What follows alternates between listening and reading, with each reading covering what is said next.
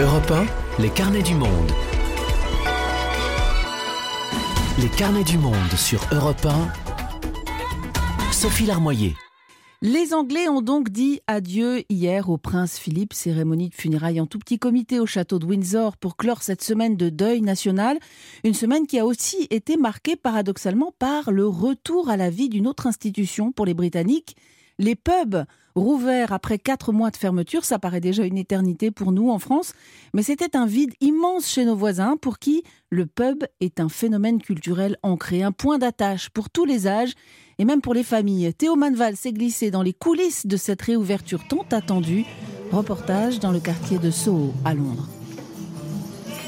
La bande-son résonne dans le vide. Jim passe un coup de balai entre les tables, désespérément inoccupées depuis la mi-décembre. C'est très calme, hein Ça fait bizarre. C'est même triste, un endroit d'habitude si plein de vie. Mais après la déprime, un deuil national avant l'heure, ça y est, il va pouvoir rouvrir. On a dû tout préparer. Vous voyez encore les épines du sapin de Noël qui restaient par terre. On a ramené des frigos en plus. On a 800 litres de bière en réserve. Celles qu'on brasse nous-mêmes, des légères, des ambrées aussi. On est très content de retrouver du monde, même si ça n'est que dehors.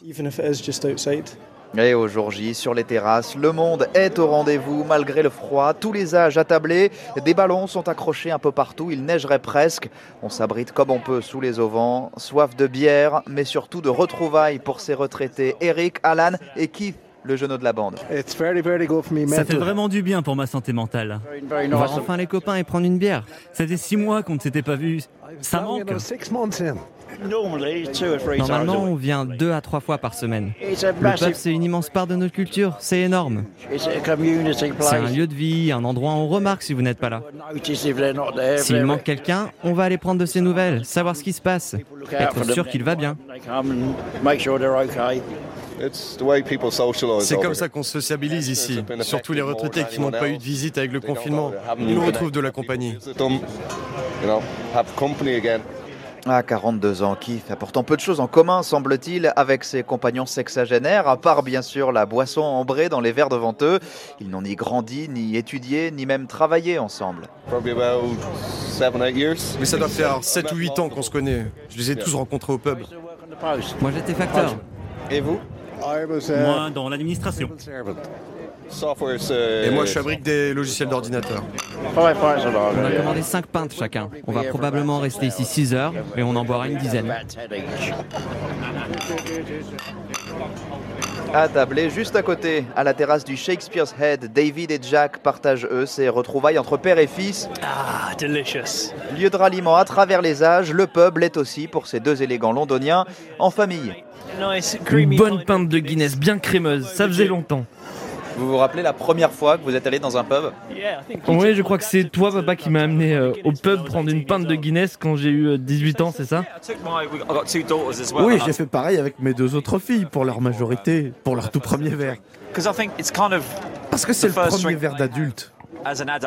C'est un rite de passage en quelque sorte. Ça fait partie de la famille, de l'éducation. Et je suis sûr que mon fils fera la même chose avec ses enfants. Vous le ferez? Oui, c'est sûr. Car oui, la passion du pub est aussi ancrée chez les jeunes. Et attention, on ne confond pas le pub et le bar. Les bars, c'est plus pour faire la fête. On s'habille bien, on prévoit à l'avance qu'on va sortir. Le pub, c'est beaucoup plus relax. On peut juste s'arrêter en revenant des courses. Tasha et Zoé, la vingtaine, ont carrément posé leur journée pour ne pas manquer cette réouverture. Vous avez un pub dans chaque bourg, chaque village et à tous les coins de rue ici à Londres. Et vous alors, c'était quand votre première fois dans un pub? Euh, probablement dans une de ces chaînes horribles avec le sol qui colle. Moi, je me rappelle être allé commander à manger au comptoir et le serveur qui me demande si je veux quelque chose à boire. J'ai dit oui. Je devais avoir 16 ans. C'est vraiment des endroits qui rassemblent tout le monde, les grands-parents, les enfants, les ados. C'est vraiment particulier. Donc on vient marquer le coup avec une Guinness. Une Guinness et un café pour tenir la distance. Derrière son comptoir, Jim a lui aussi retrouvé le sourire en servant sa meilleure bière. Les gens ont bu tout ce qu'ils pouvaient, dit-il. Les drapeaux restent en berne sur Buckingham Palace, tout proche, mais pas de doute, ici dans les rues de Soho, les pubs sont bien le solide deuxième pilier de la vie des Britanniques. À Londres, Théo Manval, Europe 1. Retour en studio et on retrouve Théo Manval en ligne avec nous depuis Londres. Bonjour Théo. Bonjour Sophie, bonjour à tous. On a compris l'importance du pub dans la vie des Britanniques, ce lieu de sociabilité, voire même de rite de passage à travers les âges. Mais on a pu être surpris aussi de les voir rouvrir et être si vite bondés. Quelle ambiance Pourtant, on s'en souvient, la situation sanitaire au Royaume-Uni a été dramatique. Ça va à ce point mieux? Alors c'est vrai qu'on est dans le pays le plus endeuillé d'Europe, près de 130 000 morts, qu'on sort progressivement d'un troisième confinement qui a été plus strict que chez nous en France. Mais ça a permis, oui, Sophie, de faire passer le nombre de cas quotidiens de 68 000 début janvier à moins de 3 000 cette semaine, avec une mmh. différence surtout, c'est la vaccination, parce que là aussi on est dans le pays le plus vacciné d'Europe. Et le soir de la réouverture des pubs, justement, lundi dernier, Downing Street a même annoncé avoir atteint en avance son objectif de faire mmh. vacciner tous les plus de 50 ans et les personnes à risque qui souhaitait. Aujourd'hui, 60% des adultes britanniques ont déjà reçu au moins une dose et on a commencé ici à, vacciner les quadragénaires mmh. cette semaine. Alors pourquoi cette avance sur l'Europe, sur la France, même s'ils ont commencé à piquer avant nous euh, Londres utilise deux vaccins et les mêmes que nous. Exactement, hein. comme en France, Pfizer et AstraZeneca pour l'instant. Bah, cette avance, elle peut s'expliquer par plusieurs choses. On a beaucoup parlé, et ici même dans les carnets, de la bataille autour des doses, des importations d'AstraZeneca venant d'Europe et de l'absence d'exportation dans l'autre sens. Mais ce qu'il faut dire aussi, c'est que le Royaume-Uni est surtout allé beaucoup plus vite dans ses procédures de validation sanitaire de ces vaccins. On n'a mm. pas du tout ici la culture du principe de précaution comme sur le continent. Il y a eu des, des procédures d'urgence beaucoup plus rapides et moins approfondies que celles de l'Agence européenne du médicament. Mm. Une prise de risque plus assumée, mais que la population a suivi. On parle très peu ici euh, d'éventuelles thromboses après des injections, par mmh. exemple. Et puis, il y a eu un coup de poker financier. Aujourd'hui, Londres a avancé plusieurs milliards d'euros en précommande au laboratoire, une forme de quoi qu'il en coûte, pendant que la Commission européenne essayait, elle, d'obtenir des prix plus avantageux. Alors, malgré cette vaccination, Boris Johnson a demandé aux Britanniques d'être responsables. Est-ce que ça veut dire que cette réouverture des pubs, des restaurants, fait quand même craindre une possible nouvelle envolée des cas? Oui, parce que la population qui fréquente ces bars est essentiellement jeune et donc euh, bah, eh ce ne sont pas les gens qui sont vaccinés. Et du coup, les scientifiques s'attendent en effet à voir les cas réaugmenter. C'est ce qu'a dit par exemple le professeur Peter Horby, c'est le président de l'équivalent du conseil scientifique euh, ici, et il parlait à, la radio du journal The Times. Il y aura, je pense, inévitablement un rebond. On ne sait pas vraiment quand et de quel ordre. On peut espérer que ça ne se traduise pas par autant d'hospitalisations et de décès, mais il y en aura. Maintenant, l'ampleur dépendra de la façon dont nous respecterons les règles qui continuent de s'appliquer. Il faut vraiment y aller petit à petit. Et on a vu justement de longues files d'attente en début de semaine dans les aéroports pour des départs, alors que les voyages pour des vacances restent euh, en théorie interdits ici. Hmm. Vous l'aurez compris, les chiffres des contaminations de la semaine qui vient seront vraiment surveillés de très près. surveillance des courbes de contamination et euh, pub bondé, hein, on l'a entendu. Merci beaucoup Théo Manval pour ce reportage au son prometteur. Ça nous arrivera aussi un jour, bientôt peut-être. comme on dit. Voilà. À très vite, Théo. À bientôt. Et la transition est incroyable. Vous savez que pour les Britanniques, nous sommes, nous Français, des froggies. Et justement, dans un instant, on se penche sur la sauvegarde des grenouilles en danger au Panama. Les carnets du monde sur Europe 1. Sophie Larmoyer. Jeudi, dans quelques jours, ce sera la journée de la Terre, une journée pour réfléchir à la manière dont chacun pourrait limiter son impact sur l'environnement et mieux prendre soin de la planète. Dans les carnets, c'est au Panama qu'on vous emmène aujourd'hui pour rencontrer des gens qui s'y attellent 365 jours par an. Bonjour Laurence Cuvillier. Bonjour Sophie. Vous êtes basée au Mexique, mais vous revenez d'un voyage au Panama où vous avez découvert un lieu surprenant, une sorte de bunker au milieu de la forêt. Et là, depuis 15 ans, un groupe de biologistes travaille d'arrache-pied pour sauver de l'extinction neuf espèces de grenouilles. Parce que sur le continent américain, une terrible épidémie apparue au début des années 2000 provoque l'effondrement des populations de batraciens. Vous pouvez nous en dire un peu plus d'abord sur cette étrange épidémie dont on a si peu parlé malgré les ravages qu'elle provoque? Oui, alors accrochez-vous, ça s'appelle le Batrachochytrium dendrobatidis. C'est le hmm. nom euh, d'un champignon qui est à l'origine d'une pandémie catastrophique et silencieuse qui ravage les populations d'amphibiens dans le monde entier, hmm. euh, mais dont les effets sont particulièrement terribles sur le continent américain. Alors la chytridiomycose, qui est la maladie provoquée euh, par ce champignon, attaque la peau des batraciens jusqu'à les dessécher et les tuer. En fait, les scientifiques pensent que cette maladie est latente depuis des siècles, mais c'est la dégradation de l'habitat naturel par l'homme, hein, la pollution des cours d'eau, les sécheresses dues au changement mhm. climatique, la déforestation, etc., qui auraient fait exploser ces effets depuis 20 ans. Et donc au Panama, où vous étiez tout récemment, les effets sont visibles, mais vous avez rencontré l'une des rares personnes dans le pays qui a décidé de se consacrer à la protection des grenouilles, justement. Oui, il s'appelle Edgardo Griffiths, il est biologiste, spécialiste de la reproduction des batraciens. Euh, avec sa femme Heidi, ils ont créé une sorte de bunker dans la vallée de Anton pour mettre à l'abri quelques-uns des derniers individus de mhm. neuf espèces en danger immédiat d'extinction, euh, parmi les quelques 200 qui existaient au Panama il y a encore une vingtaine d'années. Alors ils font ça avec leurs maigres moyens et sans aucun appui du gouvernement panaméen. Je vous y emmène? Allez, direction le bunker des grenouilles. On vous retrouve, Laurence, juste après ce reportage. C'est avec un simple bâton et des yeux perçants qu'Edgardo fait ses relevés dans l'un des ruisseaux qui traversent la vallée d'Anton.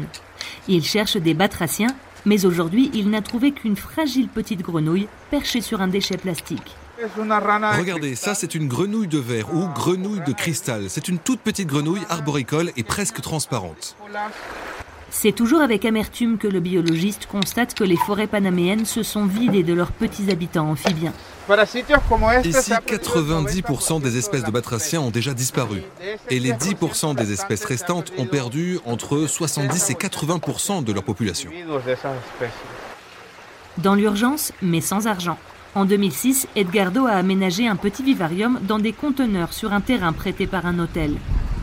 Il veille sur environ 200 individus appartenant à 9 espèces, dont la grenouille dorée. Elle était tellement courante qu'elle était devenue l'emblème national du Panama.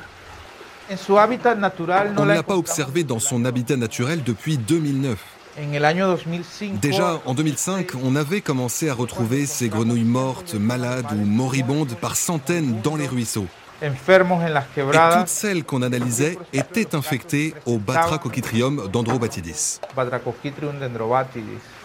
Effet secondaire de cet effondrement, les promeneurs du dimanche, peu avertis, ont commencé à emmener comme un trophée les quelques individus qui survivaient à l'état sauvage, anéantissant leurs possibilités de reproduction. C'est une espèce très charismatique, sans compter leur beauté naturelle, ce jaune si intense. Edgardo prend délicatement dans ses mains l'un des derniers représentants de l'espèce Hemifractus elioti. Elle me mord. Hé, arrête. Ne serre pas comme ça. C'est sa manière de m'avertir qu'elle va me régler mon compte si je continue à l'embêter. On ne leur donne pas de nom, mais elle, par exemple, elle est née ici en 2012. Ceux-là, ce sont des frères. En fait, c'est impossible de ne pas tisser des liens affectifs avec eux. Il ne reste que trois Hemifractus elioti. Toutes sont des femelles. Edgardo ne peut donc pas les faire se reproduire. L'espèce n'a pas été observée dans son habitat naturel depuis des années. Nous avons sous les yeux le vrai sens du mot extinction. Oh, elle a des œufs celle-là. Ah, ah, comme elle est belle. D'autres espèces, comme la magnifique Anoteca spinosa, d'un beige argenté émaillé de taches noires, répondent bien au programme de reproduction. Deux petites sont nées en septembre 2020. Il est pour l'instant impossible de relâcher toutes ces petites grenouilles dans leur habitat naturel. Le champignon tueur sévit toujours. Je pense que ces animaux sont tout à fait capables de s'adapter un jour à cette mycose. Mais à cause de la dégradation de l'environnement, la perte de leur habitat, la mauvaise qualité de l'eau qu'on leur laisse, ça va compliquer les choses. Pour qu'elles parviennent à s'adapter, ces grenouilles ont besoin qu'on les aide. En d'autres termes, des espèces qui vivaient depuis 300 millions d'années en milieu naturel n'ont plus d'autre option désormais que de survivre dans un habitat artificiel. Pour nous, cet endroit représente l'espoir. Il représente une tentative de faire pencher la balance du côté opposé à l'extinction. Mais aussi, il représente beaucoup de douleur et de déception. Parce qu'il montre que nous sommes vraiment des ratés, en tant qu'administrateur de cette planète. Avec pour seul revenu les dons d'un zoo texan et quelques oboles de particuliers, Edgardo maintient son vivarium à bout de bras. Sa seule vraie motivation, il refuse d'envisager un monde sans batraciens. Dans la vallée d'Anton, au Panama, Laurence Cuvillier, Europe 1. Retour dans le studio d'Europe 1 et on est toujours en ligne avec vous, Laurence. On comprend bien que la situation est très grave pour ces grenouilles et qu'Edgardo est assez seul pour y faire face. Le Panama ne se préoccupe pas du tout de cet effondrement de la biodiversité? Malheureusement, Sophie, non, pas vraiment. Il faut se rappeler que le Panama a fondé son histoire au 19e et au 20e siècle sur une domination et une domestication de la nature hein, lors de la difficile construction du canal. Mhm. on a un peu l'impression, quand on voyage dans ce pays, que ça n'a pas beaucoup changé depuis. Hein. La déforestation y est galopante, euh, la pollution des cours d'eau généralisée. En fait, le panorama n'est pas très encourageant, même si en façade, eh bien, le pays est signataire de hmm. tous les traités internationaux imaginables hein, sur la protection de la biodiversité hmm. et la lutte contre le changement climatique. Alors, pour terminer, quelques mots, comment peut-on savoir plus et soutenir éventuellement le travail des biologistes comme euh, Edgardo eh bien, vous pouvez chercher sur Internet l'acronyme EVAC, E-V-A-C-C, mhm. euh, ça veut dire El Valle Amphibians Conservation Center. Euh, vous y verrez au passage l'incroyable beauté et la mhm. diversité des grenouilles d'Amérique centrale. En tout cas, pour moi, ça a été une grande découverte. Voilà, et trois espèces de grenouilles d'Amérique centrale ont rejoint fin 2020 la liste rouge de l'Union internationale pour la conservation de la nature. C'est-à-dire que ces espèces sont considérées comme éteintes, hein, en fait. Et les changements climatiques font des dégâts partout. Hein. En France, les amphibiens, euh, considérés comme des espèces menacées, ont augmenté de 23% ces 13 dernières années. Merci beaucoup, Laurence. À bientôt. Merci, Sophie. Au revoir. À suivre de la musique aux consonances orientales. Angèle Châtelier nous rejoint pour nous faire découvrir une artiste. Les carnets du monde sur Europe 1. Sophie Larmoyer. Chaque semaine dans les carnets, un bon conseil culture. Parfois on se plonge en littérature, parfois devant le petit écran avec une série. Et puis Angèle Châtelier nous propose de découvrir des univers musicaux. Et c'est la promesse du jour. Bonjour Angèle. Bonjour Sophie. On reste en France aujourd'hui, mais avec une artiste, on l'entend, d'origine algérienne. Oui, avec Jazia Satour, née à Alger et qui est arrivée en France à l'âge de 9 ans.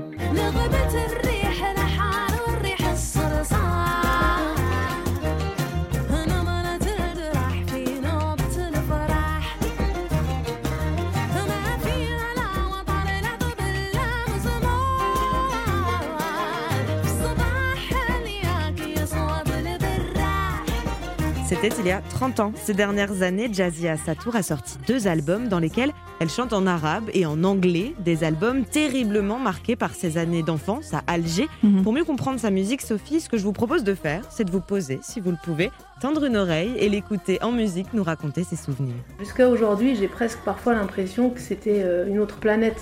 ça m'apparaît presque comme un rêve, ce passé-là, vécu en Algérie. Et en même temps, c'est aussi euh, une période euh, essentiel puisque c'est l'enfance. Donc on en garde forcément des choses, euh, euh, je veux dire, euh, d'ailleurs qui aujourd'hui, je pense, influencent beaucoup ma musique. C'est-à-dire que c'est justement mon enfance aujourd'hui qui réapparaît d'une certaine manière dans la musique que je fais.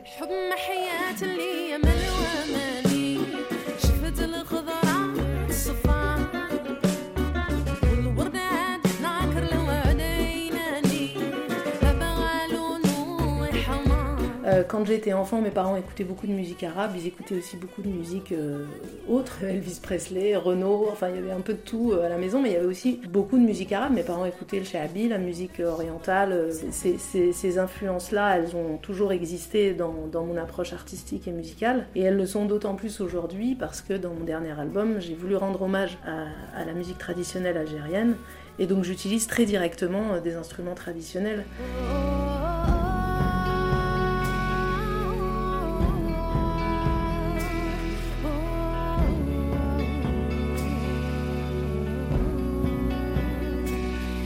Votre souvenir le plus marquant de vos années en Algérie? Je garde par exemple un souvenir euh, très très marquant euh, du balcon du, salon où euh, je, jouais, qui était baigné de soleil et où il m'arrivait d'écouter, de, d'entendre de la musique ou, même de, chanter sur notamment sur l'opéra de Carmen que, je connaissais pratiquement par cœur à l'époque alors que j'étais haute comme trois pommes, c'était assez marrant.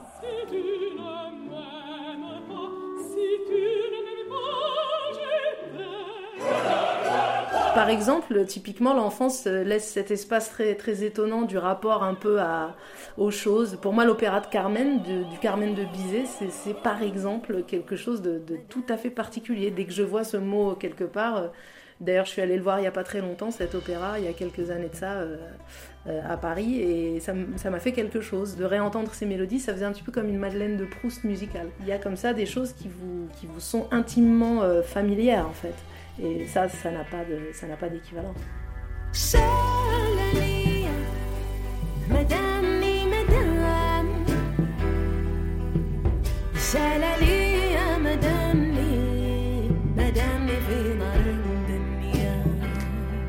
Angèle, si les souvenirs musicaux de Jazia Satour euh, remontent aussi loin, c'est parce que la musique l'a toujours accompagnée en fait. Effectivement, d'ailleurs, elle ne s'est jamais euh, posé la question de faire autre chose professionnellement qu'être musicienne. Et dans un sens, elle a eu raison.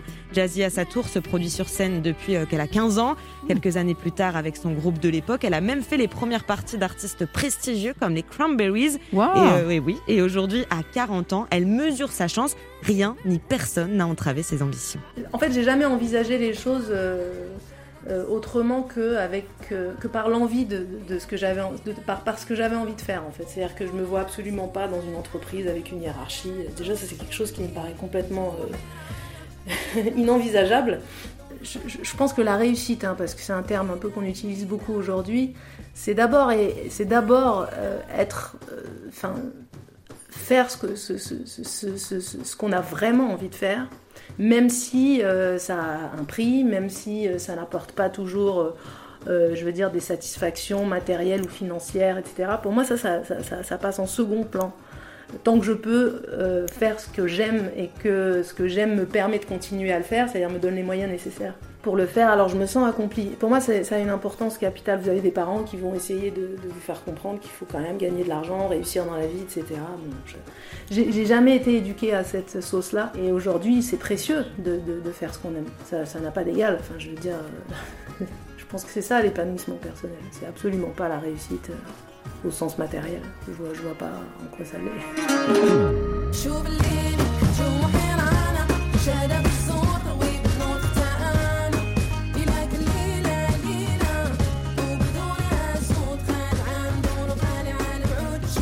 Et donc, en faisant ce qu'elle aime, Jazia Satour a sorti deux albums. Oui, le dernier, il y a trois ans, appelé Aswat, qui veut dire voix. Mhm. Depuis, elle travaille sur d'autres chansons. Elle les mûrit avant, elle me l'a dit, d'en dévoiler des nouvelles.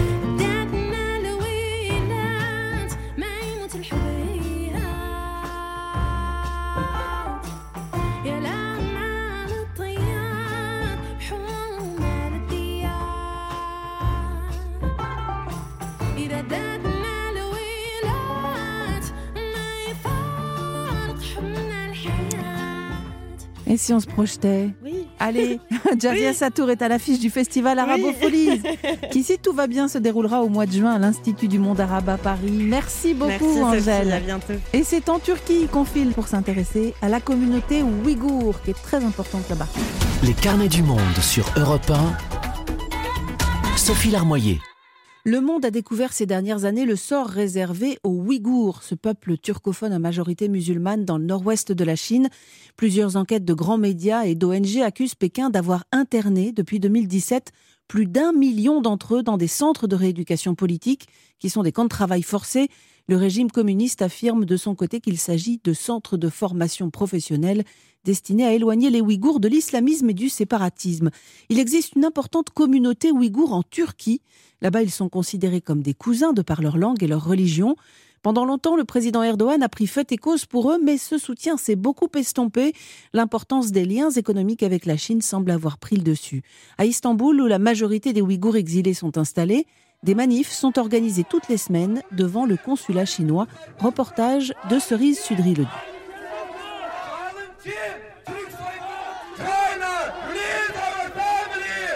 Nous sommes au nord d'Istanbul, dans un quartier cossu de la ville. C'est là que le consulat chinois est installé. Ce matin-là, le ministre des Affaires étrangères chinois est en visite officielle en Turquie et à quelques dizaines de mètres, des centaines de personnes scandent des slogans. Les manifestants brandissent des étendards bleu ciel, la couleur du drapeau ouïghour, et chaque personne tient des pancartes avec les photos d'un père, d'une sœur, d'un ami, des proches dont ils sont sans nouvelles depuis parfois plus de quatre ans. Jevlan est l'un d'entre eux. Ce jeune trentenaire est arrivé en Turquie il y a dix ans pour finir ses études. Son père, sa mère et son frère sont toujours au Xinjiang. En 2019, j'ai eu des nouvelles par une connaissance qui m'a appris que toute ma famille était détenue dans un camp. Voilà pourquoi j'avais perdu le contact avec eux. Mon père et mon frère ont été relâchés, mais ma mère a été condamnée et envoyée en prison parce qu'elle était venue me rendre visite en Turquie. À chaque rassemblement, Dievlan porte un dossard avec la photo de sa mère et ce slogan écrit en trois langues, chinois, turc et anglais, libéré ma mère. Manifester, c'est la seule chose qu'il puisse faire. Impossible d'envoyer un message, les communications sont surveillées. Et la dernière fois qu'il est rentré au Xinjiang, il y a cinq ans, la police chinoise a tenté de faire de lui un informateur. Des agents de sécurité chinois m'ont appelé et ils m'ont dit qu'ils viendraient me récupérer à l'arrêt de bus. Puis ils m'ont posé des questions sur ma situation et sur les Ouïghours en Turquie. Ils m'ont demandé de me faire des amis et de leur raconter nos réunions. Ils voulaient que je sois leur espion. Par la suite et pendant plusieurs mois, les policiers lui ont envoyé des messages tous les jours. En Turquie comme ailleurs, les rares informations qui filtrent sur le sort des Ouïghours en Chine proviennent d'ONG et de certains témoignages de fuyards. Noureddin Bazar est à la tête de l'Association des droits de l'homme du Turkestan oriental, le nom donné au Xinjiang en Turquie. Dans ses locaux, des dizaines de photos de la région sont encadrées. Il prépare des rapports sur les violations des droits de l'homme là-bas et reçoit régulièrement chez lui des Ouïghours inquiets pour leur famille restée au pays. Il y aurait 1300 camps au Xinjiang. Et nous pensons que 8 millions de personnes y seraient détenues. Là-bas, elles sont réduites en esclavage. Les enfants sont pris à leur famille. Et on essaie d'en faire des Chinois, de leur laver le cerveau. Les femmes, elles, sont également stérilisées. On estime qu'après 2017, 80% d'entre elles ont été stérilisées. La Chine essaie d'en finir avec la population du Xinjiang. En tout, il y aurait 60 000 Ouïghours en Turquie. 5 000 d'entre eux ont obtenu la nationalité turque. 20 000 autres ont un permis de séjour ou sont considérés comme des réfugiés. Problème sur ces 60 000 Ouïghours, beaucoup se retrouvent sans papier et bloqués en Turquie car la Chine refuse de renouveler leur passeport. Ici, l'opinion publique est très favorable aux Ouïghours, mais quand fin décembre dernier la Chine a ratifié un traité d'extradition signé trois ans plus tôt avec Ankara, la communauté s'est inquiétée. Le texte prévoit que la Turquie puisse accélérer le retour de certains Ouïghours soupçonnés de terrorisme. Le ministre des Affaires étrangères turc a eu beau assurer que personne ne serait renvoyé en Chine. Certains sont convaincus que cela pourrait arriver, comme Ali Tirali, doctorant à l'université du Bosphore, membre d'un parti d'opposition et qui a fait le déplacement à la manifestation. Uh, la Turquie a toujours été très sensible au problème ouïghour, l'exploitant même à des fins nationalistes. Mais là, le gouvernement observe un silence honteux d'une part parce que l'économie turque est totalement dépendante de l'aide chinoise pour ses gros projets. D'autre part, on peut y voir une alliance des pays liberticides. Après tout, la Turquie et la Chine ne sont pas très sensibles aux droits de l'homme. Signe de cette proximité entre Pékin et Ankara, depuis le début de l'année, la Turquie a autorisé l'utilisation du vaccin chinois pour lutter contre le coronavirus, une diplomatie du vaccin dénoncée par l'opposition. Istanbul, Cerise-sur-le-Du, Europe 1. Retour dans le studio d'Europe 1 et on va un peu plus loin sur ce sujet avec Dilnour Reyan qui est en ligne avec nous. Bonjour. Bonjour. Vous êtes chercheuse et enseignante à l'INALCO, l'Institut national des langues et civilisations orientales, et présidente de l'Institut ouïghour d'Europe. Vous-même êtes ouïghour, bien que française, et extrêmement active pour dénoncer le sort de ce peuple.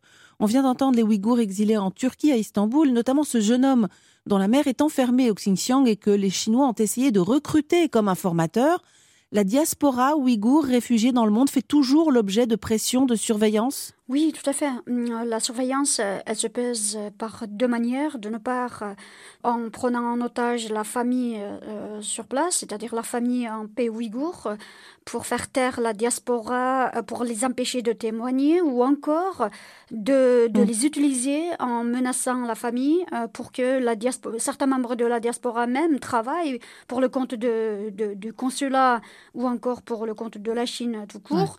Euh, ou encore parfois de faire de contre-témoignages. Vous-même, par exemple, vous avez beaucoup de mal à communiquer avec votre famille là-bas, la peur est trop forte. Bien entendu, en fait, personne ne s'inquiète pour euh, nous-mêmes ici. On est, on est bien ici. Cependant, en fait, euh, tout le monde s'inquiète pour leur famille restant là-bas, parce que chaque appel de notre part peut les mener probablement dans les camps ou, ou au meilleur des cas, à des interrogatoires de la police.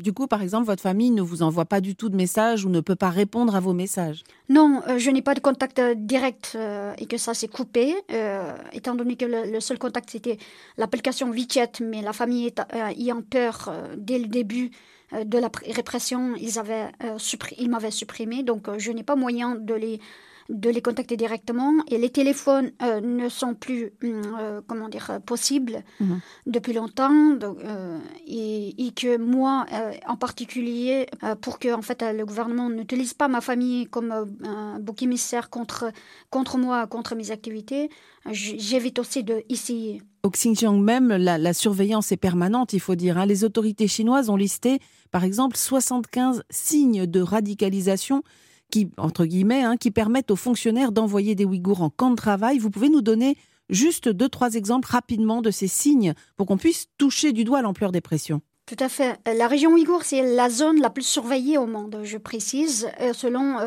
Human Rights Watch.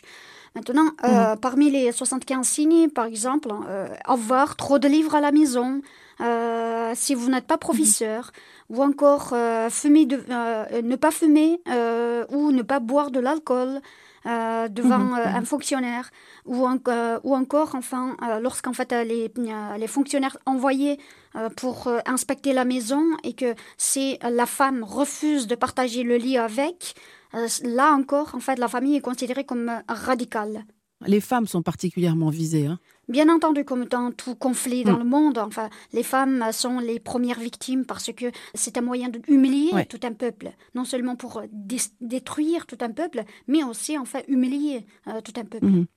Je renvoie sur votre site hein, de l'Institut Ouïghour d'Europe qui contient énormément d'informations. Mhm. Merci beaucoup, Dino Reyan, d'avoir été avec nous sur Europe 1. Merci beaucoup. Et dans un instant, on fête l'anniversaire d'une grande ONG, MSF, à 50 ans. Les carnets du monde sur Europe 1. Sophie Larmoyer. Il y a 50 ans, un groupe de médecins et de journalistes créait la première organisation médicale d'urgence indépendante. C'était la naissance de Médecins sans frontières une ONG qui a ouvert beaucoup de portes, qui s'est développée et a gagné la reconnaissance de tous à travers le monde. Et ce demi-siècle d'existence, eh bien MSF le fait à travers notamment un podcast réalisé par Europe 1 Studio. Bonjour Jean-Hervé Bradol. Bonjour.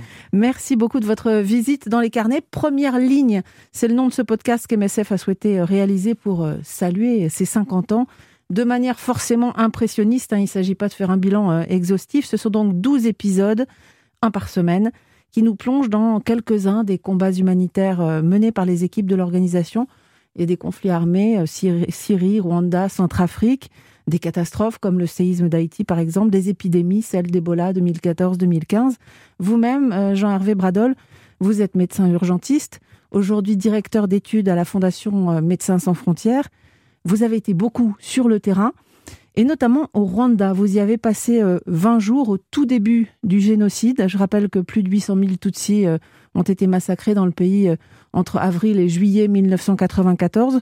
Vous arrivez à Kigali, la capitale, le 13 avril 1994 avec un chirurgien, deux anesthésistes et un logisticien.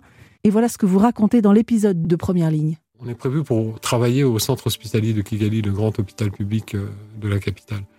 Mais vu ce qui se passe, on se demande si ça va être possible. Et, euh, là, on recueille des récits de survivants euh, tout de suite dans l'hôpital qui disent on, doit notre survie qu'au fait que certains de nos proches paient les tueurs pour qu'ils ne nous tuent pas tout de suite. Quoi. Mais dès qu'on n'aura plus d'argent, on va y passer. Quoi.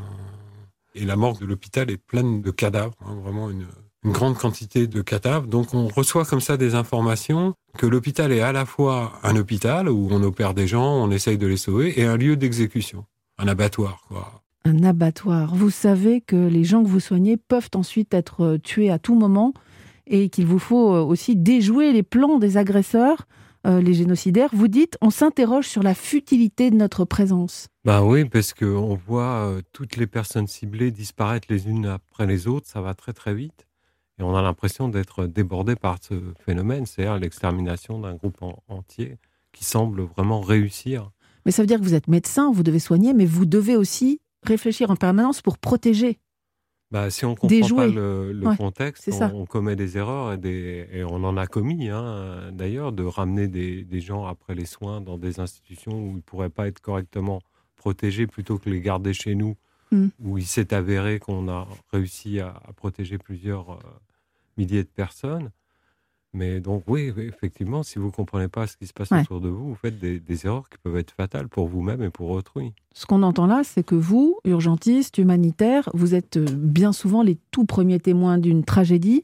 En rentrant en France en mai 94, écœuré d'avoir compris ce qui était en train de se passer, vous dites je suis chaud bouillant à ce moment-là pour alerter, pour dénoncer, et vous le faites au journal télévisé sur TF1. On écoute. Les responsabilités de la France sont particulièrement écrasantes. Les gens qui massacrent aujourd'hui, qui mettent en œuvre cette politique planifiée, systématique d'extermination, sont financés, entraînés et armés par la France. C'est pour cette raison que euh, nous avons décidé d'écrire une lettre ouverte au président de la République, puisque euh, le, travail des organisations humanitaires ne peut bien sûr pas tout compenser quand il y a une telle horreur. Et s'il n'y a pas une intervention vigoureuse de la communauté internationale, et particulièrement de la France, qui connaît bien les assassins, hein, qui les arme, qui les équipe, nous, nous considérons que c'est une véritable politique d'incitation à ce que le meurtre et les massacres continuent. Et ils ont continué, et c'est très frappant d'entendre ça aujourd'hui, parce qu'il a fallu attendre cette année-là, la déclassification de, documents, ce rapport que les historiens viennent de remettre à Emmanuel Macron pour acter la responsabilité de la France, ce que vous dénonciez il y a 17 ans. Ça en dit long sur ce rôle de premier témoin. Ça en dit long, mais malheureusement, euh, cette responsabilité n'est pas pleinement reconnue. Alors, il y a un côté très intéressant qu'on découvrira dans le mm. temps. Il y a 1300 pages. Donc, pour comprendre ce qu'il y a dans ce travail, il faut quand même y passer euh, de nombreuses journées. Mais il y a, il y a autre chose il y a la com politique, la communication politique au moment de la sortie des rapports. Parce que ça s'est passé un peu comme ça en 98 avec le rapport de la mission d'information parlementaire. On exonère par des déclarations à l'emporte-pièce, à la va-vite, comme a fait M. Duclerc qui dit Je ne suis pas juriste, on n'avait pas de mmh. juriste, mais la France n'a pas fait ça, ne peut pas être condamnée pour ci, pour ça. On exonère les criminels de leurs crimes, quoi, de la responsabilité de leurs crimes. En tout cas, vous avez voulu faire, vous, votre part du boulot, c'est-à-dire qu'après, vous vous êtes dit Mes souvenirs, il faut qu'on les couche sur le papier, qu'on les recoupe, etc. Vous avez fait un travail euh, de documentation. ce ne sont pas mes souvenirs, ce sont les archives de Médecins sans frontières. C'est les, mhm, mhm. rapports que presque chaque jour les équipes du terrain nous envoient au siège. Mhm. On a la chance d'avoir, pour cette période, c'est moins vrai aujourd'hui, des archives papier qui sont très complètes. Ça vous confère un rôle politique euh, indéniable dans certaines situations. On sait que vous êtes présent dans certaines dictatures. Parfois, ça doit être difficile de, trouver l'équilibre entre la neutralité de son action et puis la nécessité parfois de prendre la parole pour peser sur une situation bah, Dans des situations extrêmement graves où des crimes importants sont commis, où on laisse euh, se, développer une famine, euh, ces circonstances-là, qui ne dit mot consent, comme on dit. Quoi par votre silence, vous risquez de couvrir des crimes assez importants. Mais il y a une espèce de débat permanent sur, sur, sur la question entre nous. Rien n'est acquis. Récemment, il y a eu débat aussi. Euh, enfin, c'était pas un débat. Vous étiez mis en cause, vous, organisation humanitaire en, règle générale, pour porter assistance aux migrants en mer Méditerranée. Et on reprochait aux, aux, organisations humanitaires euh, d'être euh, des passeurs en quelque sorte. Voilà. Mais les premiers des passeurs sont les États finalement mm. et les fonctionnaires qui livrent le passage les passeurs sont souvent que des intermédiaires entre euh, hmm. un migrant et un fonctionnaire. Donc, euh, quand les, États nous accusent d'être proches des passeurs, ils devraient vraiment se regarder dans la glace, parce que ceux qui sont très proches hmm. des passeurs, ce sont eux. D'ailleurs, ils en traduisent quasiment jamais aucun en justice. Le passeur, c'est une, une, figure mythique. Hmm. Elle n'est pas dans les prétoires. Donc, si c'était la réalité massive qu'ils veulent bien décrire, ça se retrouverait aussi sur le plan judiciaire, ce qui n'est pas du tout le cas. Je reviens à première ligne, donc ce, podcast d'MSF pour les 50 ans. À chaque fois, c'est un témoin, un membre d'MSF qui raconte la crise qu'il a dû affronter sur le terrain. Ce sont des récits qui disent à la fois euh, la détermination, les questionnements, les doutes, les joies, euh, les, peurs aussi, hein, qui font l'action humanitaire, et parfois même la culpabilité. On va écouter Audrey Landman, infirmière d'MSF, arrivée à Haïti quatre jours après le terrible séisme de janvier 2010. Elle a géré les urgences dans le chaos, installé l'hôpital gonflable d'MSF, elle a soigné, elle a rassuré, puis à un moment donné, elle doit partir. J'ai eu un problème personnel, enfin familial, qui a fait que j'ai été rappelée en France euh, et que j'ai dû partir en fait euh, un peu trop rapidement à mon goût, avec l'impression quand même d'avoir déjà posé les jalons qui faisaient que les gens pouvaient être soignés dans de bonnes conditions, que les équipes étaient solides et que les, les soins étaient vraiment de, de bonne qualité. Par contre, avec quand même ce sentiment euh, qui me lâchait pas que bah, je me sentais un peu coupable en fait de partir et de les laisser. Jean-Hervé Bradol, c'est euh, le lot commun des humanitaires, cette culpabilité. C'est dur parfois de rentrer à la maison? C'est dur parce que bah, les humanitaires étrangers, parce que euh, l'essentiel des humanitaires sont des personnes de, sont des locaux, qui, sont des locaux, des gens qui vivent dans leur propre pays, mhm. donc ils sont à la maison. Mais pour les expatriés, ah, comme pour les expatriés, c'est effectivement douloureux. Euh, ce sentiment d'abandonner les gens dans des situations qui ne sont pas encore très, très bonnes. Mais Bon, il faut souligner, moi j'ai travaillé avec Audrey à, Haïti sous sa responsabilité, parce qu'elle était notre chef euh, d'équipe, et que quand même on a abattu un travail incroyable. Quoi. Le, tout l'ensemble du groupe MSF, on a, on a pris en charge des milliers et des milliers de blessés euh, mmh. qui n'étaient pas tous très aisés à, traiter. Toutes ces questions euh, dont on vient de parler, vous, vous réfléchissez beaucoup à, à tout ça au sein du CRASH, qui est le Centre de réflexion sur l'action et les savoirs humanitaires hébergé par la Fondation MSF. Donc, euh, le, but, c'est effectivement de, d'alimenter le débat. Le rôle, la place de l'action humanitaire, c'est une perpétuelle construction bah, si on veut que ça reste de qualité ou que ça soit de qualité tout simplement, hein, ça demande de, la réflexion critique, ça demande de se regarder dans une glace euh, mmh. d'une, certaine façon et d'accepter de discuter de ses défauts. Hein. l'action de MSF a été très, très euh, héroïsée dans la réponse à l'épidémie d'Ebola en Afrique de l'Ouest en, en 2014. 2014-2016. Bon, elle avait euh, de grosses faiblesses. Hein. Le niveau des soins euh, prodigués dans les centres de traitement euh, contre Ebola était relativement faible et largement critiquable. Et ces critiques-là, quand elles sont portées, elles sont souvent pas toujours très bien reçues. Ça donne lieu à des tensions entre nous, mais c'est ça qui fait avancer la, qualité du travail. En tout cas, on fait beaucoup de rencontres hein, au sein de ces 12 récits que l'on peut découvrir dans le podcast Première Ligne qui célèbre les 50 ans de, de Médecins sans frontières. Le premier a été diffusé euh, ce jeudi. Il y en aura un chaque semaine jusqu'au début juillet. Et on trouve tous ces podcasts réalisés par Europe 1 Studio sur les sites d'MSF et d'Europe 1 et puis sur les plateformes d'écoute de podcasts. Merci beaucoup. Merci à vous. Merci Jean-Hervé Bradol d'avoir partagé avec nous votre expérience et vos réflexions. Sur et bon anniversaire à Ce cinquantenaire, bon anniversaire. Et c'est Joseph Chauvanec qui nous attend quelque part en Belgique. Il nous emmène en Autistan pour une balade dont il a le secret. Les carnets du monde sur Europe 1 Sophie Larmoyer. Et c'est l'heure d'accueillir Joseph Chauvanec, notre chroniqueur voyageur, philosophe et autiste Asperger. Bonjour Joseph. Bonjour Sophie, bonjour à tout le monde. Vous êtes toujours en Belgique et en ces temps de pandémie ajoutés au contexte de dérèglement climatique, vous vous intéressez aux personnes qui ne sortent plus de chez eux. Oui, et qui parfois attendent la fin du monde terrés dans leur bunker. Alors certes, souvent la réalité est moins caricaturale et je peux vous assurer que certains de mes amis, comme on dit collapsologues, sont des gens fort sympathiques et rationnels. Vos amis autistes, vous voulez dire? Parfois oui, mais pas seulement parce que l'idée de vivre en autarcie existait bien avant l'épidémie. Elle est vieille comme le monde, et en y réfléchissant, je me suis souvent trouvé pendant mes voyages dans des lieux marqués par l'autarcie. À l'échelle d'un pays, sur les plans euh, politiques, économiques?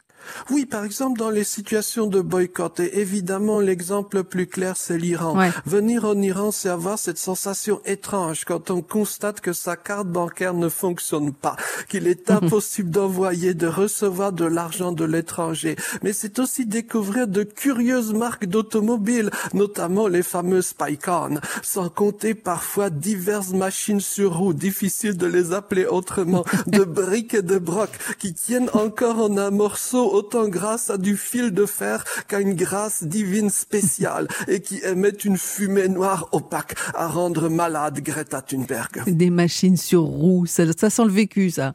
Oui, Sophie, j'ai encore en mémoire les cris du chauffeur à ma gauche quand une voiture occidentale nous avait dépassé à Téhéran, mêlant terreur et admiration. Yek milliard, un milliard, c'était son estimation du prix de la bécane. Hein. Toutefois, le plus souvent, l'autarcie est une culture. En Islande, par exemple, jusqu'au XXe siècle, il n'y avait pour ainsi dire aucune structure étatique. La société islandaise traditionnelle est faite de femmes isolées, autosuffisantes, dont les habitants ne se fréquentaient que fort peu. On pourrait presque écrire un livre sur l'autisme ou d'autres particularités psychologiques dans les sagas, ces vieux textes islandais où tous les personnages étaient bizarres.